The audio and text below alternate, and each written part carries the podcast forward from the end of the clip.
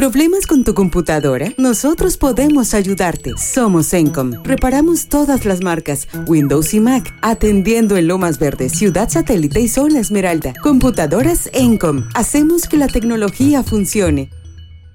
La vida no es tan en serio. Está rodeada de historias que siempre contamos como cuentos, porque siempre hay algo que decir, que contar y que compartir. Sean bienvenidos a este espacio de reflexión, de la vida y otros cuentos, con Alex Martín.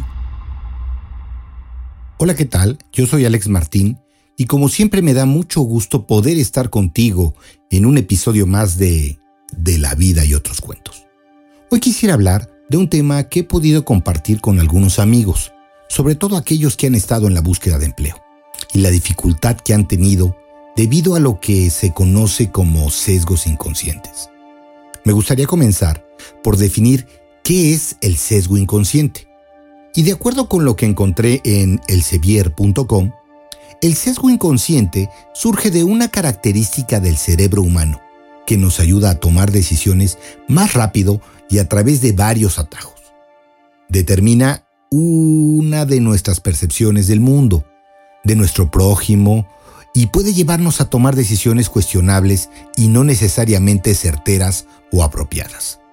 Que a menudo acabamos considerando o tratando a las personas y a las situaciones en función de generalizaciones inconscientes e ideas preconcebidas, en lugar de usar un conjunto de parámetros cuantitativos o cualitativos que son verdaderamente objetivos.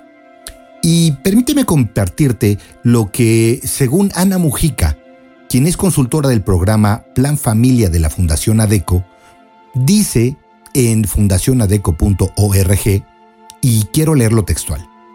Seguro que esta mañana os habéis despertado sin la predisposición de discriminar a alguien os voy a hacer un spoiler de, de vuestra vida. Hoy vais a discriminar a una o varias personas. Por supuesto, no haréis de manera consciente. Entonces, ¿por qué cuando estamos en una reunión de trabajo o manteniendo cualquier conversación, somos capaces de cortar al becario sin despeinarnos? Y déjame decirte que a lo largo de nuestro día pasamos formando gran parte de distintas microdiscriminaciones que tienen su origen en los sesgos inconscientes. Ya hemos definido qué son, pero ¿por qué es necesario que sepamos de su existencia? Y como hemos dicho ya, los sesgos inconscientes son suposiciones, creencias o actitudes adquiridas. Y déjame decirte que éstas se crean de manera automática y para nuestra propia supervivencia. Por ejemplo, si vas en búsqueda de un restaurante para comer y en la misma calle ves una terraza con las mesas ocupadas y al otro lado ves otra que está vacía, ¿a cuál te dirigirías?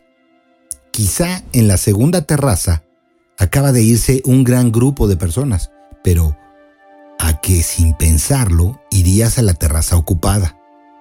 Segundo spoiler, como diría Ana, nuestro cerebro no busca la verdad, busca sobrevivir. Bueno, en este caso busca comer bien. Eh, nuestro cerebro busca sobrevivir a los 11 millones de bits de información que recibe por segundo y de los que solo es capaz de procesar 40. Ojo, 40 de 11 millones. Ante tal cantidad de millones de bits de información que no es capaz de procesar, nuestro cerebro nos provee de atajos mentales para poder tomar decisiones de manera rápida y eficaz, aunque no sea la más certera. ¿Y de dónde salen todos estos atajos y procesos mentales? Te estarás preguntando. Bueno, pues de nuestra mochilita. Una mochilita que en la que a lo largo de nuestra vida vamos metiendo la cultura en la que nos desarrollamos, los valores familiares con los que crecemos y sobre todo las experiencias que vivimos y cómo éstas nos hacen sentir. Y es ahora cuando hablamos de procesos mentales. El momento de introducir lo que durante décadas se dedicó a investigar el Premio Nobel de Economía, el psicólogo Daniel Kahneman, y que plasmó en su archiconocido libro Pensar rápido, pensar despacio. Nuestro mecanismo de pensamiento se divide en dos sistemas. Un sistema lento, que debe concentrarse y que analiza los problemas dando una respuesta racional y un sistema rápido e instintivo que decide con poco o ningún esfuerzo, mediante patrones de respuesta aprendidos a lo largo de nuestra vida y de acuerdo a nuestros valores, nuestra cultura y nuestra experiencia previa. Esto es, el que eh, toma las decisiones que concuerdan mejor con nuestra propia realidad. Por su parte, el sistema rápido es responsable de que detectes hostilidad en la voz de una persona y el sistema lento el que contaría las veces que se repiten mis muletillas en el podcast. Si nos preguntan cuál es el sistema que rige nuestras decisiones, bueno, pues queremos identificarnos con el sistema lento, lógico y racional. Y bueno, vamos con un tercer spoiler. No somos conscientes de lo inconsciente que somos. Las ideas formadas en nuestro inconsciente, en ese sistema rápido, automático e instintivo, son las que protagonizan la mayoría de nuestras decisiones. El sistema lento se encuentra normalmente en un confortable modo de mínimo esfuerzo. Si quieres demostrarme lo contrario, por favor, multiplica ahora 17 por 24, sin utilizar lápiz o papel o una calculadora. ¿Por qué pensamos que somos racionales? Pues porque tenemos un cerebro terriblemente ególatra por el cual tenemos que pensar el mundo ¿no? Y pensarlo como, bueno, pues como nosotros lo vemos. Y bueno, finalmente quiero que tengamos el cuarto spoiler. Y este es, el mundo lo vemos tal y como somos. Y te quiero decir que la mayoría de las veces el engranaje que forma ambos sistemas de pensamiento funciona perfectamente. Bueno, como introducíamos en este artículo, son necesarios para nuestra supervivencia, ambos, el lento y el rápido. Pero hay situaciones en las que se producen fallos. Por eso, eh, la mejor definición de sesgo inconsciente sería la de errores que provocan impresiones e intuiciones erróneas, que pueden marcar posibles comportamientos discriminatorios. Por ejemplo, a todos nos ha pasado que conocemos a una persona del mismo pueblo o la misma ciudad que nosotros, y automáticamente, bueno, nos produce un efecto de familiaridad que impacta de manera positiva en nuestra impresión hacia él o hacia ella. Independientemente que después descubramos eh, que es el mismísimo Darth Vader. ¿No? Y bueno, no nos alarmemos, pues con base a lo comentado por Ana Mujica, los sesgos inconscientes se pueden trabajar. Pero bueno, ¿por qué es importante trabajarlos? Bueno, porque los sesgos inconscientes se constituyen como los enemigos de la diversidad, equidad e inclusión. Tenemos que ser conscientes de su existencia y comprenderlos para poder cambiar la forma en la que pensamos y, podemos reducir las situaciones de desigualdad y de exclusión laboral, social y, en nuestro entorno personal. Determinar cuáles son útiles y cuáles nos ayudan y cuáles impactan de manera negativa en otras personas. Eso es lo que hay que trabajar. Déjame comentarte que en investigaciones se demuestra que tendemos a opinar igual en un grupo como nosotros, porque nos sentimos parte de él. Bueno, esto ya lo hemos platicado un poco en el eh, podcast que hicimos de estereotipos. Por otro lado, bueno, pues nos sentimos mucho más libres de opinar en grupos distintos al nuestro. Y esto ayuda porque, bueno, eh, esto favorece a equipos diversos y que generemos ideas más enriquecedoras. Entonces, bueno, pues yo te invito a que eh, de verdad pues veamos cómo podemos evitar estos sesgos, ¿no? Y bueno, déjame platicarte que al regresar tendremos la intervención de Karen López, quien es experta en los temas relacionados con recursos humanos. Karen cuenta con un doctorado en innovación y responsabilidad social. Está certificada como Business Coach and Leader and Organizational Leadership. Tiene una maestría en desarrollo en psicología transpersonal además de decirles que es una gran amiga a quien yo aprecio mucho, quien nos hablará de cómo afectan los sesgos inconscientes en la búsqueda de la carrera laboral. Hola, soy Matilde Obregón. Ante el COVID es muy urgente fortalecer nuestro sistema inmunológico. Les recomiendo Inmunolina, considerada nutracéutico por su riqueza de nutrientes 100% natural. Una microalga con extraordinarias bondades antivirales, antiinflamatorias y antioxidantes. Protege ya a tu familia con Inmunolina. De venta exclusiva en amisisfarma.com. Perder grasa abdominal es más fácil de lo que piensas. Te damos tres consejos para lograr un cuerpo más ligero. 1. Camina una hora al día. Lo ideal es lograr 8000 pasos. 2.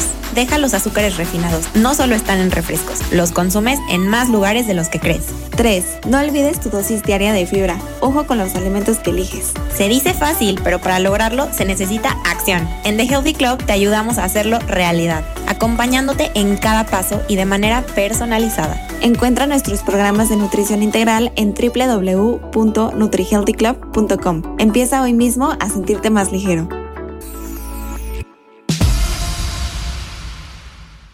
Hola, ¿qué tal? Es un gusto poder compartir con ustedes este espacio y a la vez colaborar con Alex Martín, que es un gran profesional y amigo.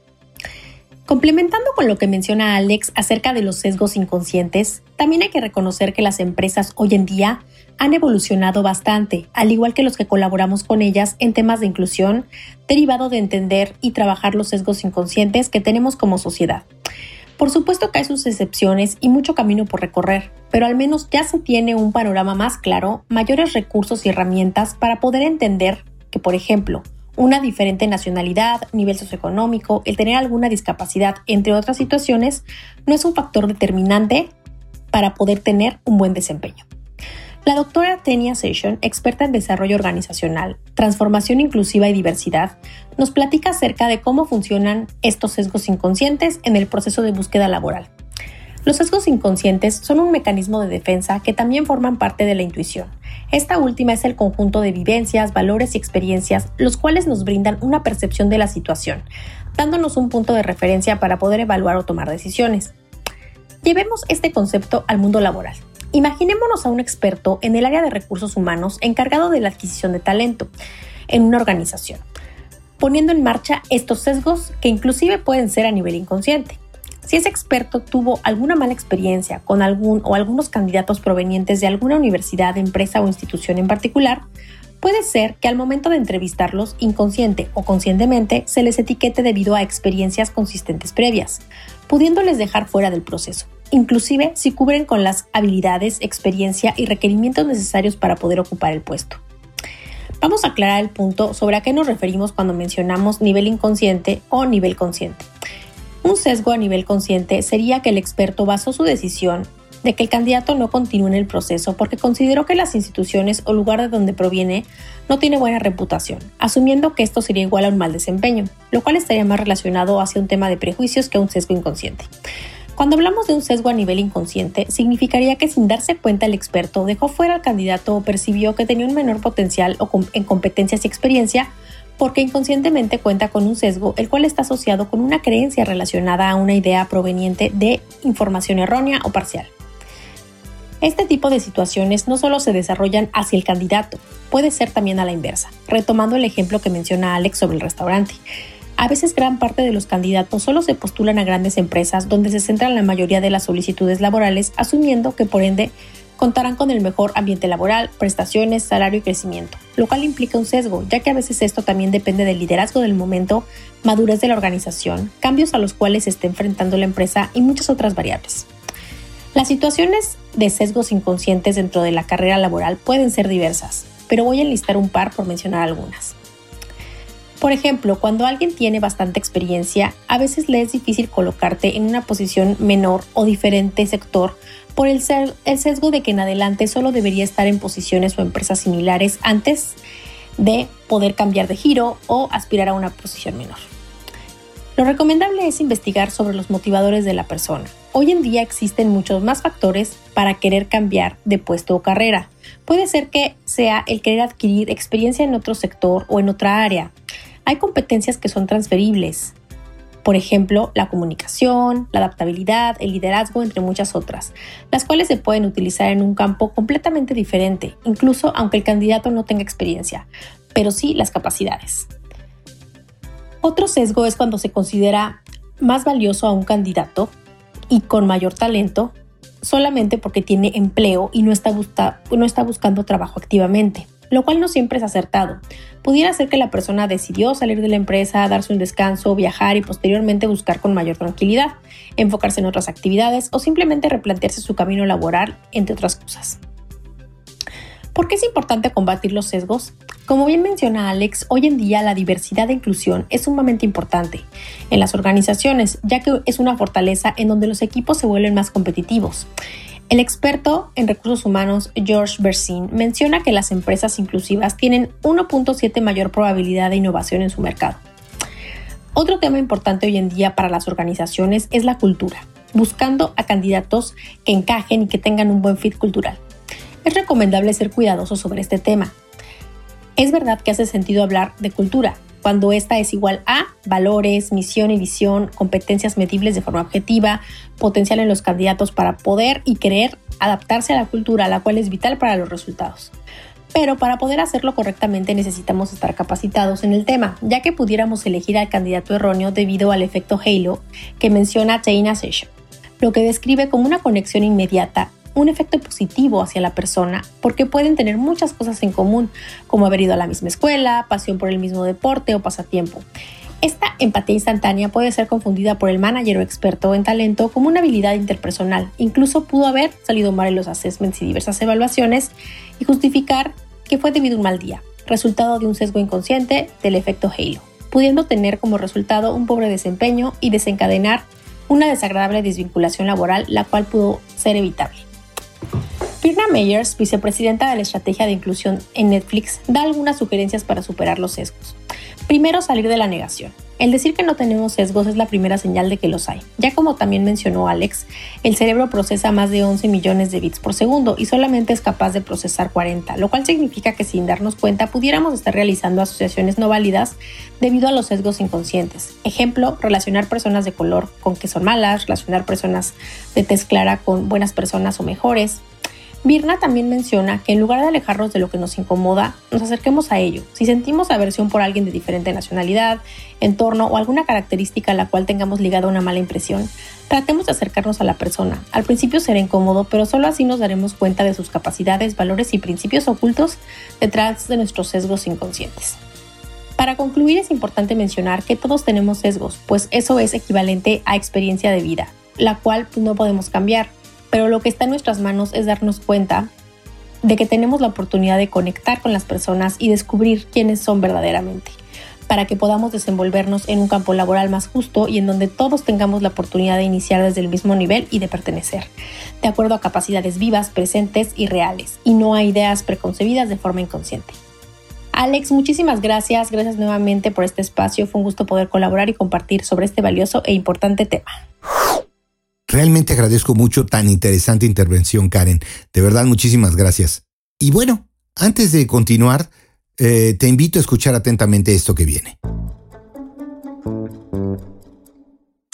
Bucket hats, tote bags, ropa y más en El Morado Designs, una marca mexicana de ropa y accesorios hechos a mano para ti. Contamos con envíos nacionales y locales en Querétaro. Encuéntranos en Instagram como El Morado Designs y haz tu pedido.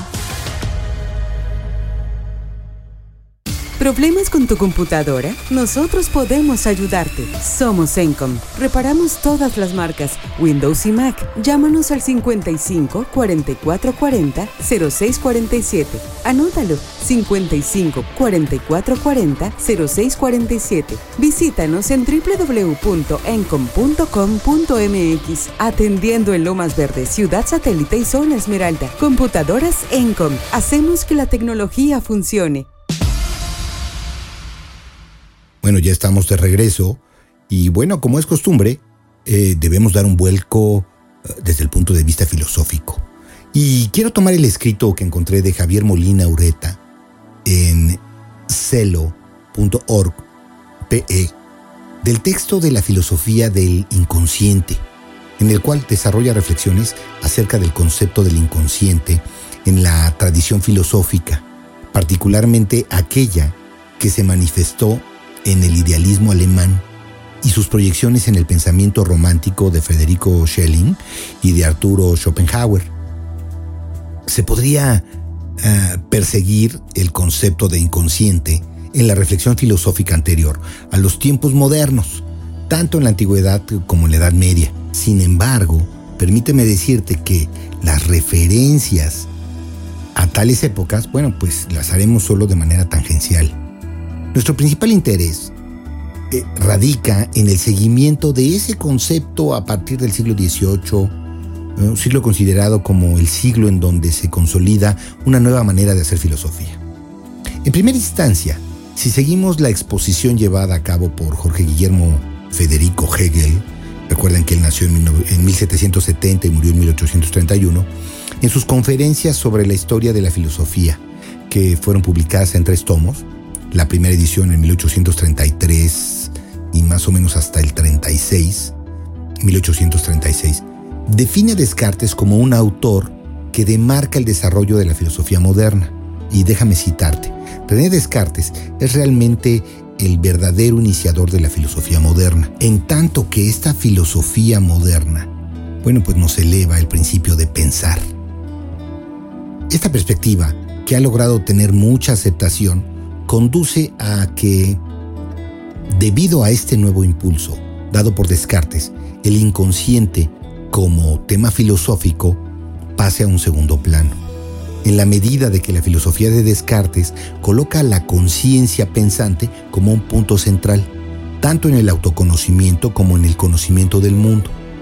Necesariamente excluye el inconsciente como un factor cognitivo. Y déjame platicarte que en su obra publicada en 1644, que lleva por título Renati Descartes Principia Filosofía, traducida al francés en 1647.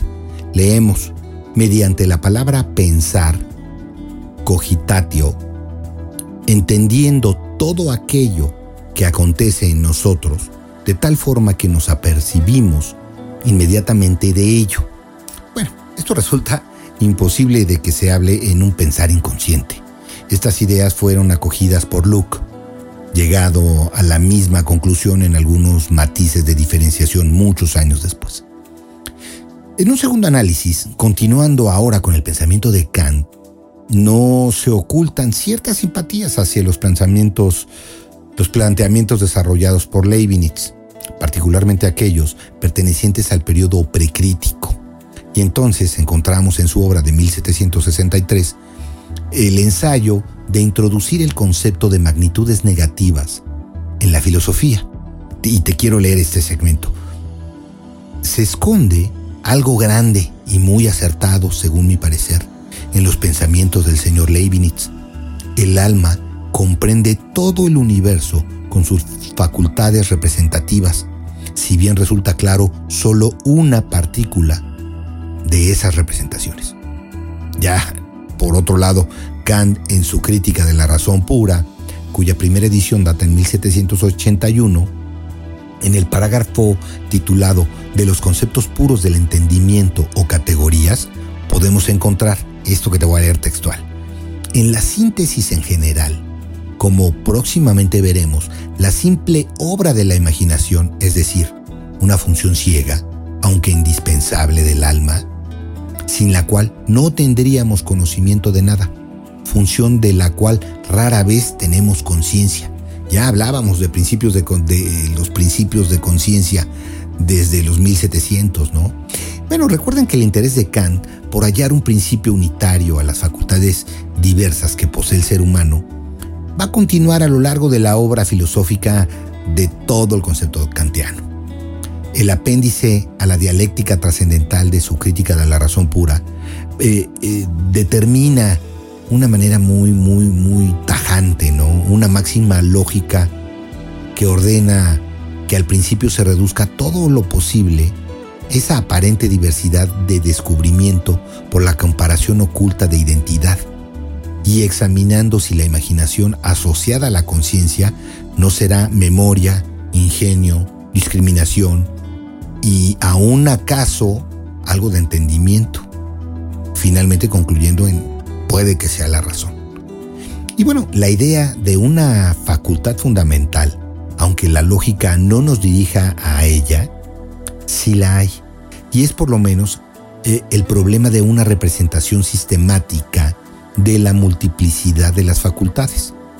El principio racional lógico exige que se logre esa unidad hasta donde sea posible. Y cuanto más idénticos se encuentren entre sí los fenómenos de una y otra facultad, tanto más probable resultará que no sean más que distintas manifestaciones de una misma facultad. Y esta, puede denominarse relativamente su facultad fundamental. Y ahora quiero hablarte de un tercer escenario que fue el de Federico Guillermo José Schelling.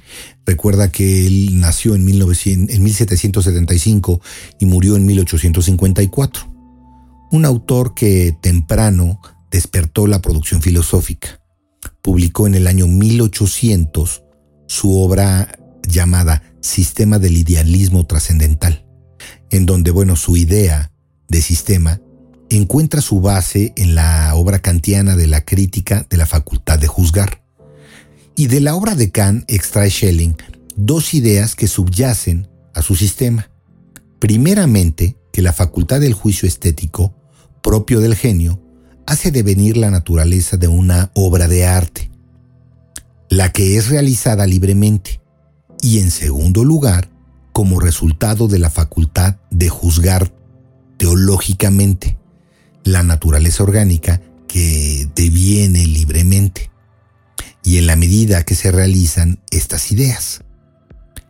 En el centro de la concepción del sistema de Schelling se halla el demostrar una identidad subyacente de dos realidades. Por un lado la inteligencia, la cual es libre, y el universo o la naturaleza, la cual se eleva a ser vista más allá de lo que se supone que es la productividad limitada. Y déjame platicarte que Schelling establece una diferencia entre el yo y la autoconciencia. La autoconciencia vista por Schelling es como intuición intelectual originaria y entendida como absolutamente libre. Ahí donde se entrelaza lo libre y lo necesario. El yo es más bien limitado reconocido por la observación de los propios actos. Es decir, lo reconocemos en lo que nos confronta. Por tanto, desde su negatividad podemos encontrar este concepto del yo en Shelley. Y desde esta perspectiva, las sensaciones se explican como un acto de limitarse.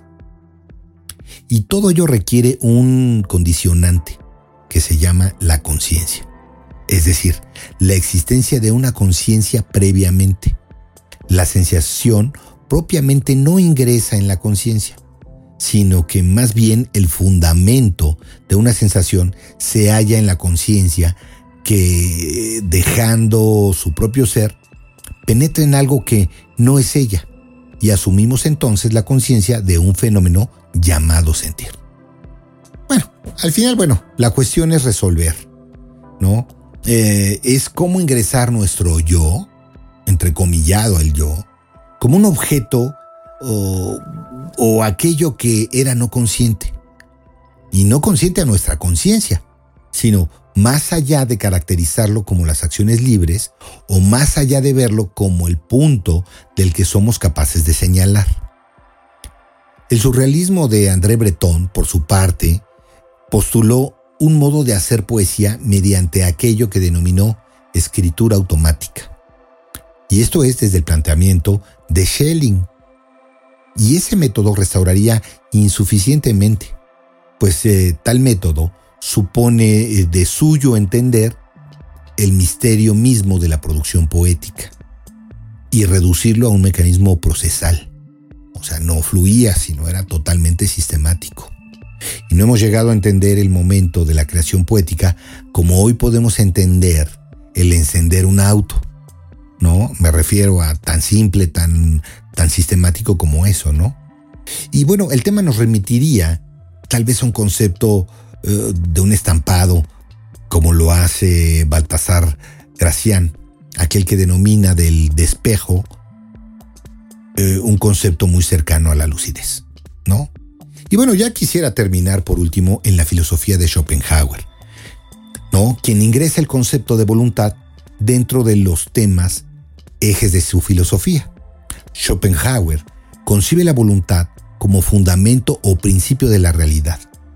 Ella no se integra al principio de la razón que da la explicación de las cosas, ni constituye un elemento al interior de nuestras representaciones intuitivas de espacialidad, temporalidad, así como tampoco las de causalidad. La voluntad, por lo tanto, constituye un principio carente de fundamento y por tanto no es racional, es decir, no integrado a principios racionales. Cuando en nosotros se da la voluntad e incluso nos conducimos voluntariamente hacia algo, ahí se da una manifestación de la voluntad incorporada a nuestra conciencia y conocimiento. Toda la realidad y sus componentes que se nos manifiesta de modo fenomenológico o fenoménico pueden ser descritos por nosotros, explicados de acuerdo a su aparición y en relación de cómo aparecen, explicados igualmente por las leyes de que disponemos para el estudio de los fenómenos, de ahí la fenomenología, ¿no? O estas las leyes de espacialidad, de temporalidad y de causalidad. Sin embargo, no llegamos a explicar la razón que supone su aparición. Podemos, por ejemplo, describir y llegar a determinar explicaciones causales del magnetismo. Lo que no podemos explicar es lo que es el magnetismo. Podemos clasificar los movimientos de los cuerpos sobre la base de ciertas fuerzas motrices, pero no podemos determinar precisamente las explicaciones eh, o las fuerzas o cuáles son las fuerzas subyacentes de todo movimiento. Y según Schopenhauer, debemos permanecer en el antiguo reconocimiento de la presencia de cualidades ocultas. En todo esto hay una crítica implícita a la ingenuidad de la ciencia de su tiempo, que creía encontrar las respuestas a los orígenes de las leyes naturales, incluidas las que explican la vida. De este modo, Schopenhauer se reconoce explícitamente pertenecer a la tradición del pensamiento romántico particularmente de aquella inaugurada por Schelling. En lo concerniente al ser humano, Schopenhauer establece, según lo dicho, una voluntad consciente, basada en conocimientos y una voluntad desconocida, pero igualmente actuante, que se manifiesta el carácter en el modo de cómo individualmente se expresan las motivaciones. Permíteme hacerte una cita. El carácter de cada hombre en particular en tanto es completamente individual y no está comprendido en la especie, puede ser considerado como una idea especial, correspondiente a una objetivación característica de la voluntad. Este acto sería entonces su carácter inteligible y su carácter empírico el fenómeno del mismo. El carácter empírico está fundamentalmente determinado por el inteligible, que es voluntad, voluntad sin razón, o sea, no subordinada como cosas en sí al principio de la razón, es la forma del fenómeno. Bueno, te invito a seguir profundizando sobre el tema de la filosofía inconsciente. Realmente es un tema muy, muy apasionante. No olvides enviarme tus comentarios y recuerda darnos tu opinión a través de mi Instagram en De la Vida y otros cuentos todo junto con minúsculas, guion bajo, oficial. Y también puedes enlazarme a través de mi WhatsApp, que es el 5530 41 70 79. Estamos atendiendo los temas que nos han propuesto. Ya lo verán en próximos capítulos también. Bueno, también te invito a escuchar los podcasts del equipo de Defrag que se encuentran en www.defrag.mx, también en Facebook o en Instagram. Por ejemplo, los martes con Laila y Andrea en The Healthy Pod, quienes hablan, como sabemos, de cómo mejorar tu nutrición. Los jueves tenemos a Pavi Sánchez en Constelando con Pavi. Recuerda que ella habla de cómo hacer una vida más llevadera y sanar las causas de origen. Y bueno, estamos nosotros en Desde la Vida y otros cuentos para hacer un proceso reflexivo de la parte cotidiana, ¿no? Eh, y el sábado tenemos a Amado Chiñas con The Hot Mix, una mezcla de música house, dance y trance. Y el sábado también tienes a Alex Kicks en The By Tracks con un podcast de tecnología, ciencia y un toque de música. Yo soy Alex Martín y nos escuchamos hasta la próxima. Recuerda que la vida no es tan en serio. Está rodeada de historias que siempre contamos como cuentos. Porque siempre hay algo que decir, que contar, que compartir. Esto es, de la vida y otros cuentos. Gracias por acompañarnos en De la vida y otros cuentos. Te invitamos a comentar, a que le des un me gusta y a compartir esta publicación. Escríbenos a contacto arroba defrag.mx. Escúchanos en la próxima emisión. Búscanos en Spotify, iHeartRadio y TuneIn. De la vida y otros cuentos es una producción de defrag.mx.